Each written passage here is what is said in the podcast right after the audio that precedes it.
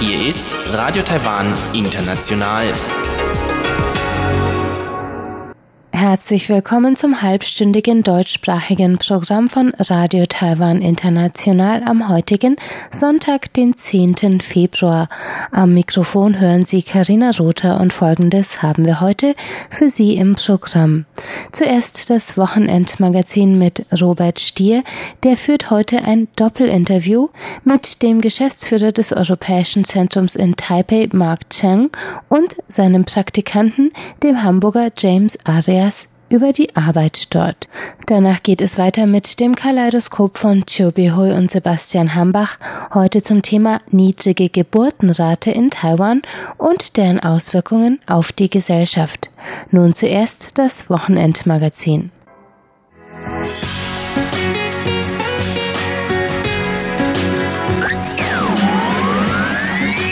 Radio Taiwan, international aus Taipei.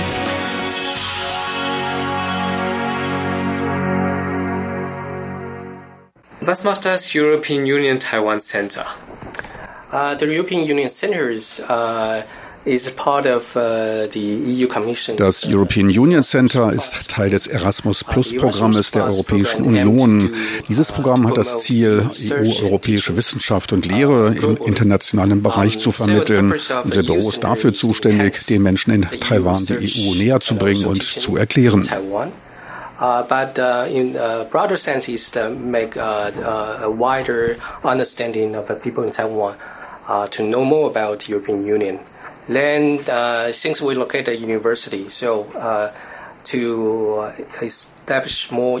wir sind hier ja an einer Universität ansässig. Hier können wir mehr Programme mit EU-Bezug aufbauen. Die jungen Leute hier können während ihrer Ausbildung mehr über Europa lernen. Die Mensch-zu-Mensch-Beziehungen sind die Basis des Konzeptes der EU-Center.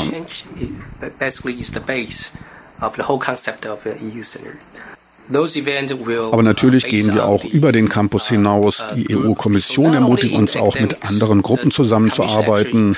Dabei suchen wir Zusammenschlüsse zum Beispiel mit NGOs, kulturellen Organisationen und Wirtschaftsgruppen, die etwas über die EU lernen wollen. Wir bilden dabei eine Plattform. Es gibt so viele Themen zwischen der EU und Taiwan. Es ist unmöglich, dass das EU-Center das alles alleine macht.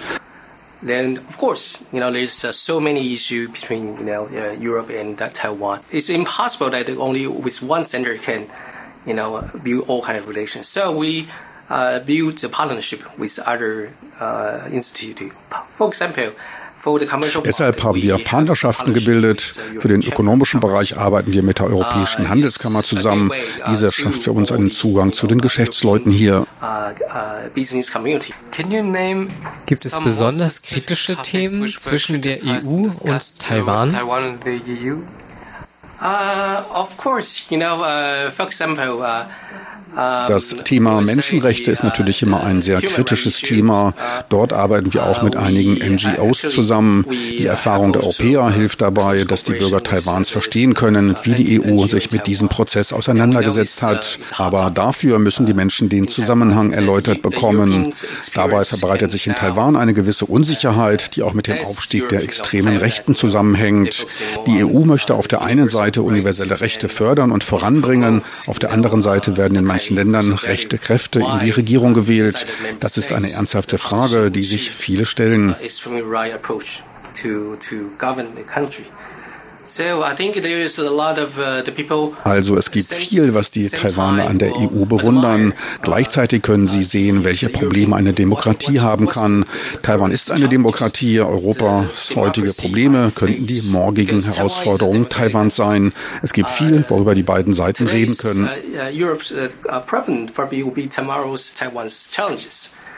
Then, so we actually, you know, there's a lot of, uh, you know, uh, issue topic.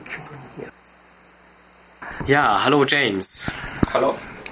Wie bist du hier zu diesem Praktikumsplatz gekommen?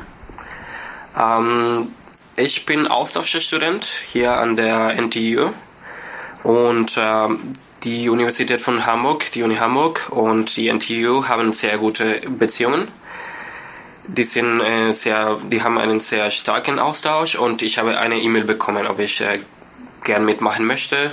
Ich war neugierig, dann habe ich gefragt, okay, was, was sind die Aufgaben? Ich habe ein, eine E-Mail bekommen, wo es mir erklärt wurde, worum es geht. Das kann ich gleich auch erklären. Und äh, es klang auf jeden Fall sehr spannend. Dann habe ich einfach Ja gesagt. Äh, wir haben sehr unterschiedliche Aufgaben. Das, was wir am meisten machen, äh, dreht sich um Öffentlichkeitsarbeit. Das heißt, wir versuchen mit den Studenten äh, immer im Austausch zu sein. Wir machen ganz viel äh, Social Media. Wir machen aber auch ganz viele Events. Zum Beispiel, wir hatten nicht lange her ein Filmfestival. Äh, wir haben auch sehr unterschiedliche Foren. Die sind aber manchmal auf, auf äh, Chinesisch. Ähm, wir haben aber auch ganz viele internationale Gäste und äh, wir versuchen immer, das so interaktiv zu gestalten, wie es geht. Und ansonsten natürlich auch ganz viele administrative Sachen wie E-Mails vorbereiten, Newsletter und so weiter und so fort. Und das Praktikum während, findet während deines Studiums hier statt. Wie lange dauert das Ganze? Äh, das ist ganz praktisch, das kann man selber entscheiden. Ähm, mindestens äh, zwei Monate. Man kann aber äh, länger machen, wenn man, wenn man möchte. Und ähm, die sind auch sehr flexibel. Also man kann selber entscheiden, wann man kommt ins Büro oder wenn man irgendwie gerade viel zu tun hat, kann man auch äh, Homeoffice machen. Wichtig ist nur, dass man natürlich alle Aufgaben macht. Äh, zu den wichtigsten Aufgaben gehört äh, der Newsletter, denn er muss ja jede Woche äh, gesendet werden. Das heißt, das, das, kann nicht, das kann sich nicht verspäten. Auch die Vorbereitung von Events, äh, ja, unterschiedliche Events. Als erstes kriegt man eine Einführung in die Aufgaben. Und ähm, das Gute ist, man kann, man hat eine gewisse Freiheit zu entscheiden, was man machen möchte. Das heißt, man kann gewisse Aufgaben mehr Gewichtung geben als andere. Und äh, wir, also ich und die andere Praktikantin, wir fokussieren uns äh, vor allem auf Öffentlichkeitsarbeit jetzt gerade.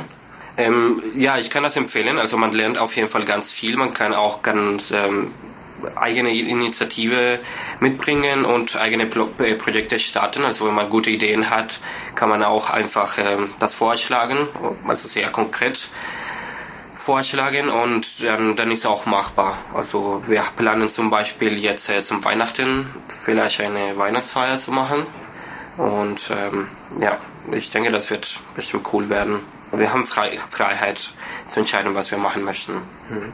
Was war das Schönste, was du hier im Praktikum erlebt hast? Ja, das, das Schönste ist, äh, man kann sehr spannende Menschen kennenlernen. Wir haben ganz viele internationale Gäste, äh, Künstler, Politiker, EU-Abgeordnete und äh, das ist auf jeden Fall eine extrem gute Gelegenheit, gute Kontakte zu machen, spannende Gespräche zu haben. Das, das hat mir extrem gut gefallen. Wir haben mit Regelmäßigkeit ähm, Abgeordneten aus dem EU-Parlament und aus den aus unterschiedlichen Institutionen der EU. Und äh, wenn wir uns treffen, es läuft erstmal ein bisschen vertikal, also das heißt, wir werden uns, äh, wir, sind in, wir sitzen in einer Runde, es wird ein Thema äh, abgesprochen, aber nach dem nach dem Meeting kann man mit diesen Menschen sehr direkt kann man diese Menschen sehr direkt ansprechen. Also man kann sehr private Sachen fragen oder ähm, manchmal sogar die, die vorschlagen Sachen wie hier ist meine Visitkarte, wenn du irgendwann ein Praktikum machen möchtest im EU-Parlament oder ähnliches. Vielleicht ist machbar, also kontaktiere uns auf jeden Fall. Äh, wir hatten auch viele Politiker aus Deutschland hier und äh, die waren auch sehr freundlich, die haben sich äh, gefreut, jemanden zu finden, der auch Deutsch spricht. Das heißt, die waren sehr offen, sehr nett zu mir und haben auch gesagt, wenn du irgendwann irgendwas brauchst, sag einfach Bescheid. Ich danke dir vielmals für das Gespräch. Danke auch. Sie hörten das Wochenendmagazin mit Robert Stier. Er war zuerst im Gespräch mit Mark Chung, dem Geschäftsführer des Europäischen Centers in Taipei und daraufhin mit dem Austauschstudenten James Arias über sein Praktikum bei dem Zentrum. Nach einem kurzen Zwischenspiel geht es weiter mit dem Kaleidoskop.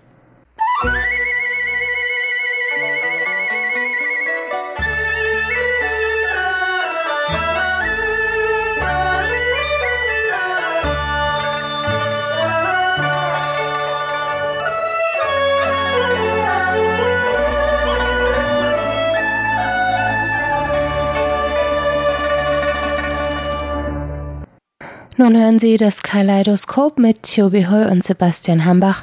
Heute zum Thema Geburtenrate in Taiwan, warum sie so niedrig ist und welche Auswirkungen der mangelnde Nachwuchs auf die Gesellschaft hat.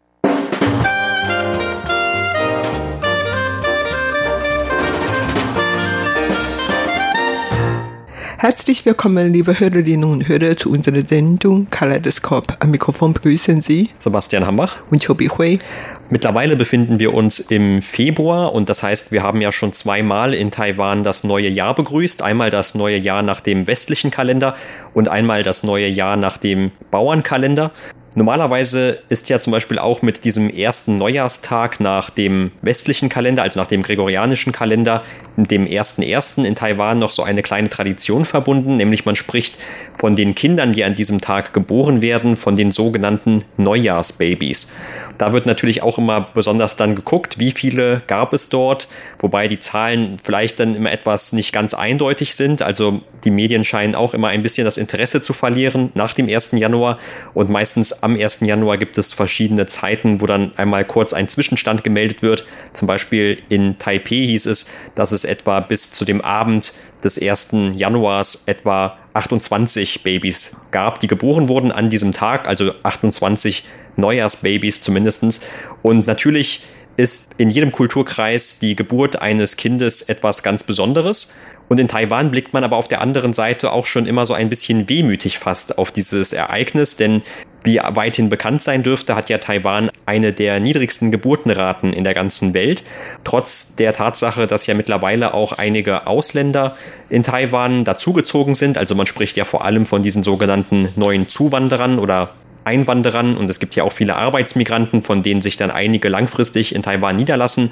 Und trotzdem, also auch dieser Zuwanderung hat nicht wirklich sehr viel an dieser Tatsache geändert. Und deshalb geht dieser demografische Wandel auch weiter. Zum Beispiel im vergangenen Jahr wurden nur 181.601 Kind geboren. Das war eine der niedrigsten Zahlen, die man in den letzten Jahren hatte. Und zwar war es konkret gesagt ein Acht-Jahrestief.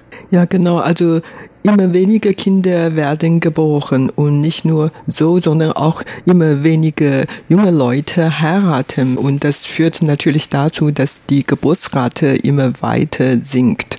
Und wie gesagt, im vergangenen Jahr hatten wir nur bisschen mehr als 180.000 Kinder geboren. Das ist ein acht Jahre Tief Taiwan hat eine Bevölkerungszahl von 23 Millionen 585.000 und mehr Frauen als die Männer. Wenn die Geburtsrate immer weiter sinkt, wird man auf das Problem stoßen, nämlich die Arbeitskräfte werden immer nachlassen und die Regierung nimmt es sehr ernst und möchte diese Probleme lösen. Aber so einfach ist natürlich nicht. Äh, später sollen wir analysieren, warum die Geburtsrate immer weiter sinkt, warum die jungen Leute ungern heiraten und auch ungern Kinder in die Welt bringen. Wie gesagt, die Geburtsrate Taiwans ist eine der niedrigsten in der ganzen Welt. Und ich kann mich noch daran erinnern, 2010 war die Geburtsrate sogar auf unter 1% gesunken da war überhaupt die allerniedrigsten Geburtsrate in der ganzen Welt. Und damals war in dem Jahr insgesamt nur 166.000 Kinder geboren. Also wie gesagt, 2018 haben wir noch 180.000 Neugeborene, aber 2010 war ganz tief und das war eigentlich eine Ausnahme, nämlich das Jahr war das Jahr des Tigers. Also die Taiwaner wollen ungern in diesem Jahr Kinder Kinder bekommen. Aber auch im vergangenen Jahr ist die Zahl gar nicht viel erhöht, sondern so niedrig. Und man merkt schon eigentlich seit 2017 ist das Geburtsvolumen weniger als 200.000. Und man sieht schon den Tendenz weiter so gehen wird. Und wie gesagt, man versucht das Problem zu lösen. So viele Regierungen, sei es die Zentralregierung oder regionale Regierungen, immer mehr zu Zuschüsse für Kinder gegeben. Trotzdem hat die Tendenz sich nicht geändert. Ja, genau. Also noch einmal kurz zurück zu diesen Statistiken. Die Politiker, die sagen ja auch schon seit vielen Jahren, wenn es zum Beispiel auch um diese Taiwan-China-Beziehungen geht oder genauer gesagt um Taiwans Zukunft, dass die Zukunft Taiwans immer von den 23 Millionen Bewohnern Taiwans entschieden werden soll. Und diese Zahl 23 Millionen hat sich in der Tat jetzt schon längere Zeit nicht mehr geändert. Also früher waren es natürlich auch schon mal weniger, aber 23 Millionen ist schon recht konstant geblieben eigentlich, aber mit der Tendenz, dass es doch leicht zurückgeht. Und wie du gerade eben schon gesagt hast, also wenn man diese Zahl sich weiter anguckt, dann gab es eben 11 Millionen 870.000 Frauen und etwa 11 Millionen 710.000 Männer. Und das heißt also, wenn man das jetzt auf diese Geburtsrate aufrechnet, dass etwa pro 1000 Menschen in Taiwan 7,56 Neugeburten es nur gab. Das heißt, diese Geburtsrate ist also schon sehr stark zurückgegangen. Und wenn man das jetzt mal etwas historisch in einen Vergleich setzt, also zum Beispiel auch in Taiwan gab es ja nach dem Zweiten Weltkrieg eine Babyboomer-Generation, wo ja auch dann zum Beispiel in Deutschland und in vielen anderen Ländern nach dem Krieg extrem viele Neugeburten es gegeben hat. Also wenn heute man sich die Zahl anschaut von etwa 180.000, dann ist das teilweise weniger als die Hälfte von kurz nach dem Zweiten Weltkrieg. Damals waren es zwischen 300.000 und sogar 400.000, die jedes Jahr neu geboren wurde. Und dann Etwa seit 2008 ist es eigentlich konstant unter 200.000 gewesen. Und damals gab es ja einige Gründe auch noch, die recht aktuell waren, zum Beispiel die globale Finanzkrise wie du gerade gesagt hast, also im Jahr 2010, da war wirklich ein sehr tiefer Tiefpunkt erreicht, nämlich etwa 166.000 Neugeburten, die es nur noch gab. Seitdem gab es wieder so eine kleine Erholung, aber wie gesagt, die Tendenz geht doch schon wieder sehr stark zurück. Und natürlich geht das nicht nur darum, wie viele Menschen wohnen in einem Land und können politisch irgendwelche Entscheidungen treffen, sondern dieser demografische Wandel, der betrifft ja eine ganze Reihe von möglichen Problemen, die auf das Land dann zukommen. Also zum Beispiel hat man auch immer wieder davon gesprochen, dass es sich ja um eine Art Krise für die nationale Sicherheit sogar handeln kann, wenn nicht mehr genug Kinder geboren werden, weil zum Beispiel, wenn es um die Landesverteidigung geht, es gibt nicht mehr so viele Leute, die vielleicht in das Militär gehen wollen, die ihren Militärdienst leisten möchten.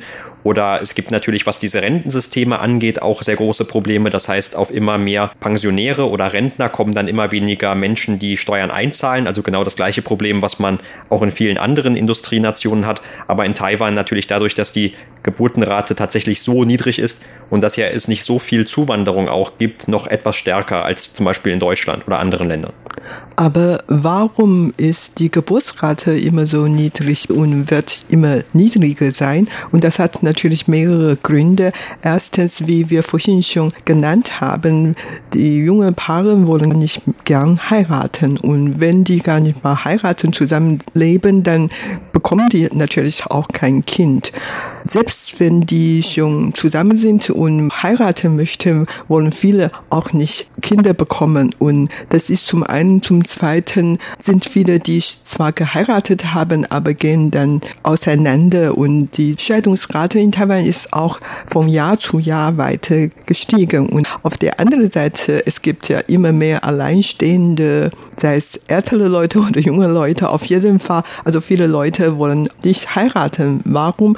Es hat natürlich viele Gründe, vor allen Dingen viele junge Frauen, die gebärfähige Frauen, die wollen gar nicht heiraten, die bleiben allein, vielleicht weil sie dann zu lange sich mit dem Studium beschäftigen und wenn die dann nach dem Studium sind, sind sie schon über 30 Jahre alt und weil sie finanziell selbstständig sein können und wollen auch nicht heiraten, wenn der Partner nicht gut genug für sie sind. Es gibt natürlich viele Probleme und vor allen Dingen, wir haben vorhin auch gesagt, an dem Jahr, wenn da eine globale Finanzkrise gab, wird ja die Geburtsrate besonders niedrig sein. Zurzeit ist die Wirtschaftslage in Taiwan zwar nicht so schlecht, aber gut ist das auch nicht und viele Leute sind einfach wegen finanzieller Gründe nicht heiraten oder keine Kinder in die Welt setzen möchten. Also wie gesagt, das ist einfach alles sehr teuer und vor allen Dingen, wenn die beiden Ehepartner berufstätig sind, dann haben sie auch keine Zeit, um das Kind aufzupassen, so dass dazu führen, dass die beiden keine Kinder haben möchten.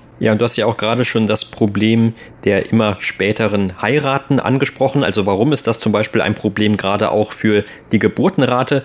Weil in Taiwan sich so diese Idee, dass man ja auch ohne eine Hochzeit Kinder in die Welt setzen kann, nicht vielleicht so weit durchgesetzt hat, wie das in anderen Ländern der Fall ist. Das heißt, man traditionell doch noch eher so an einer bestimmten Reihenfolge hängt. Das heißt also, man hat dann erst eine Hochzeit und danach kommt das Kind und meistens auch dann recht schnell. Also natürlich leben die jungen Leute auch heutzutage schon ohne verheiratet zu sein längere Zeit miteinander. Aber normalerweise, bis dann der erste Nachwuchs kommt, wartet man dann normalerweise doch bis nach der Hochzeit. Und für viele junge Leute spielt ja auch noch eine Rolle, ob sie heiraten oder nicht. Zum Beispiel, ob sie sich ein Haus leisten können, ob sie Immobilien haben.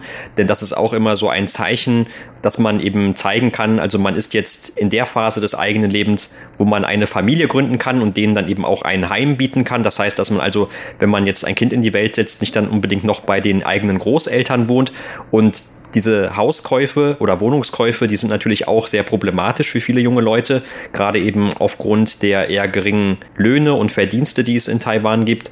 Und in einer Stadt wie Taipei ist es eigentlich ausgeschlossen, dass man sich als jemand, der noch keine 30 ist oder vielleicht sogar der 40 ist, eine Wohnung kaufen kann oder ein Haus kaufen kann, ganz zu schweigen. Also das heißt, hier gibt es auch dann diese strukturellen Probleme, an denen eine Einzelperson auch gar nichts ändern kann, egal wie lange sie studieren oder wie schnell sie mit allem fertig sind und wie schnell sie eine Arbeit finden. Und nicht nur die Frauen studieren immer länger, auch für die Männer ist das ja so, dass da immer mehr nach dem Universitätsabschluss vielleicht noch einen Master machen oder einen Doktor.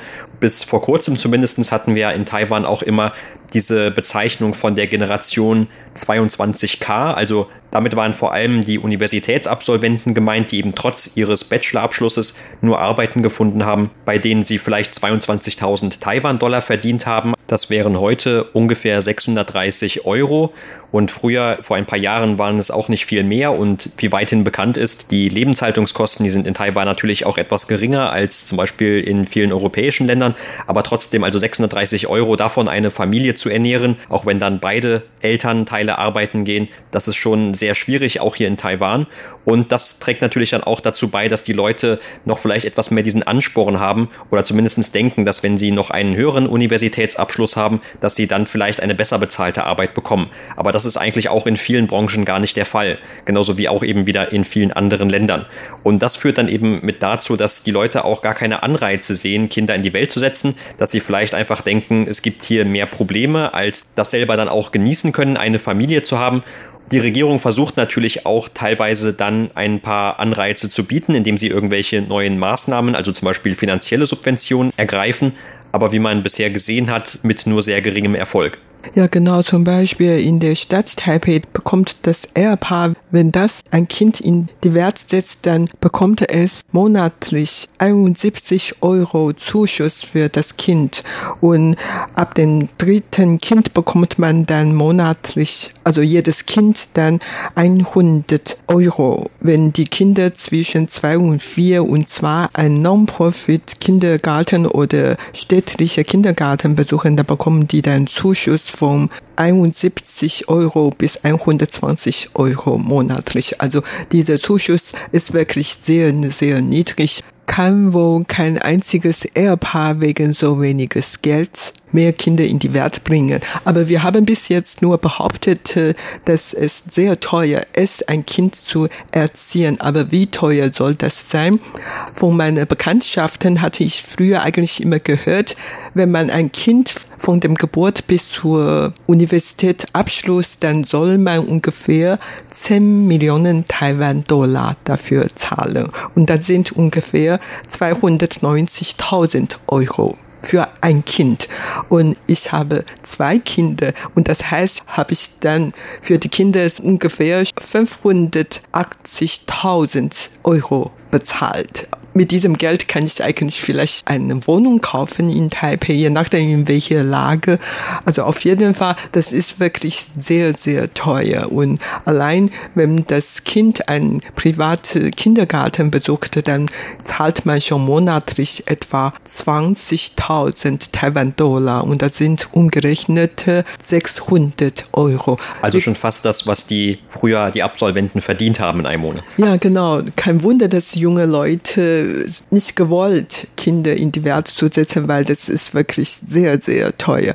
Ich muss ehrlich sagen, ich habe vielleicht nicht wirklich so viel bezahlt, also pro Kind 290 Euro bezahlt, weil meine Kinder alle gesund sind und die haben alle städtische Schulen, Universitäten besucht und die haben auch keine Nachhilfeschule besucht und so weiter. Und ist alles schon etwas billiger, wenn ein Kind nicht gesund genug ist oder wenn die dann immer Nachhilfeschule braucht und dies und das oder lernte, was weiß ich, Klavier spielen oder dies und das und diese extra Stunden, da muss man natürlich tüchtig dazu zahlen und es ist wirklich sehr teuer. Vor allen Dingen, wenn die beiden Elternteile berufstätig sind, ist das wirklich sehr schwierig. Also keiner hat wirklich Zeit, um auf das Kind aufzupassen. Also die Arbeitszeit hier in Taiwan ist wirklich sehr, sehr lang und in meinem Fall habe ich wirklich Glück gehabt, weil die Schwiegermutter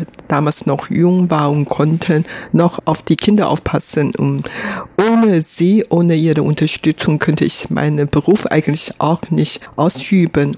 Also in diesem Fall kann ich dann ohne Problem meine zwei Kinder großziehen. Aber bei vielen anderen Familien, wenn die nicht Glück hatten, und kann ich mir gut vorstellen, dass das wirklich sehr schwierig ist für die Kinder in die Welt zu bringen. Und noch schwieriger ist, dass die Kinder groß erziehen. Aus meinem Bekanntenkreis kenne ich auch tatsächlich dieses Problem, dass die jungen Eltern genau durchrechnen müssen, ob es sich zum Beispiel lohnt, eher ein Jahr lang oder zwei bei einem Kleinkind auf die Arbeit zu verzichten eine Weile, also bei den Arbeitsstellen, wo man das zumindest tun kann und dafür dann eben keinen Kindergarten bezahlen muss, oder ob man dann arbeiten geht und das Kind dann aber zwangsläufig eben irgendwo unterbringen muss, wo jemand darauf aufpassen kann. Und das muss man also wirklich ganz genau abrechnen, weil wenn man natürlich jetzt mal ein Jahr aussetzt oder sogar zwei Jahre Jahre aussetzt. Das kann sich ja auch auf die eigene Rente dann auswirken. Tatsächlich ist es aber wohl so, dass man gar nicht unbedingt das gute Geschäft macht, wenn man das Kind einfach in den Kindergarten schickt und dann trotzdem arbeiten geht. Und dann hat man natürlich auch noch den Nachteil, dass man ja von dem Kind dann nicht mehr allzu viel hat. Also man zumindest ein Elternteil hätte vielleicht dann beim Aufpassen noch die Gelegenheit, eben mehr an der Erziehung mitzuwirken, anstatt das dann eben einer Kindergärtnerin oder den Vorschullehrern zu überlassen. Aber wie gesagt, das hat man eben nicht immer in der eigenen Hand, gerade aufgrund dieser ganzen finanziellen Überlegungen, die getroffen werden müssen. Daher ist es natürlich auch kein Wunder, dass immer weniger Leute sich dazu entscheiden, Kinder zu kriegen oder dass es dann eben dazu kommt, wenn sie dann endlich in der Lage sind, wenn sie sich vielleicht karrieremäßig einigermaßen abgesichert haben, dass sie dann schon zu alt sind oder dann aus anderen Überlegungen schon nicht mehr eine Familie gründen wollen. Kommen wir aber vielleicht noch einmal kurz zu dieser aktuellen Statistik zurück, die also vom letzten Jahr 2018 veröffentlicht wurde. Denn gerade eben hast du ja zum Beispiel auch gesagt, dass es in Taipei eine verhältnismäßig hohe Subvention gibt. Und jetzt sollte man ja vielleicht meinen, dass vielleicht trotz dieser höheren Lebenshaltungskosten dort noch verhältnismäßig viele Kinder geboren werden. Aber eigentlich stimmt das auch nicht. Aber gucken wir uns mal an, wo die wenigsten geboren werden. Und das ist tatsächlich eher in den ländlicheren Gebieten, zum Beispiel in dem Landkreis Pingdong in Südtaiwan.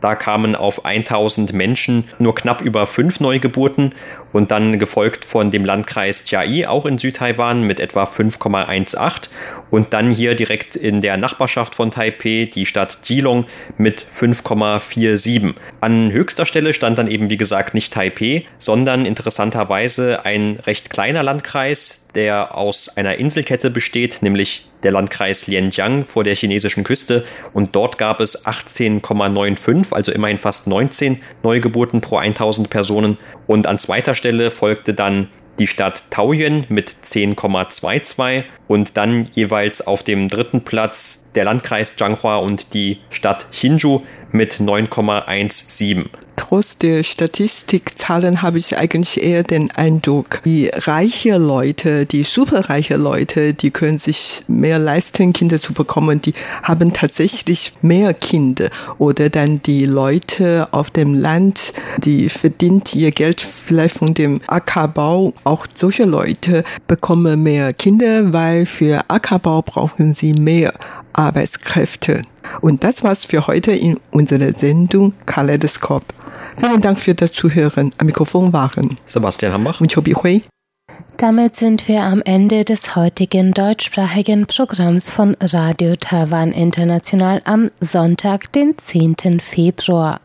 Das Gehörte finden Sie auch im Internet unter www.de.rti.org.tv. Außerdem sind wir auf Facebook unter Radio Taiwan International Deutsch zu finden. Am Mikrofon hörten Sie heute Karina Rother. Ich bedanke mich ganz herzlich fürs Einschalten und sage Tschüss, bis zum nächsten Mal.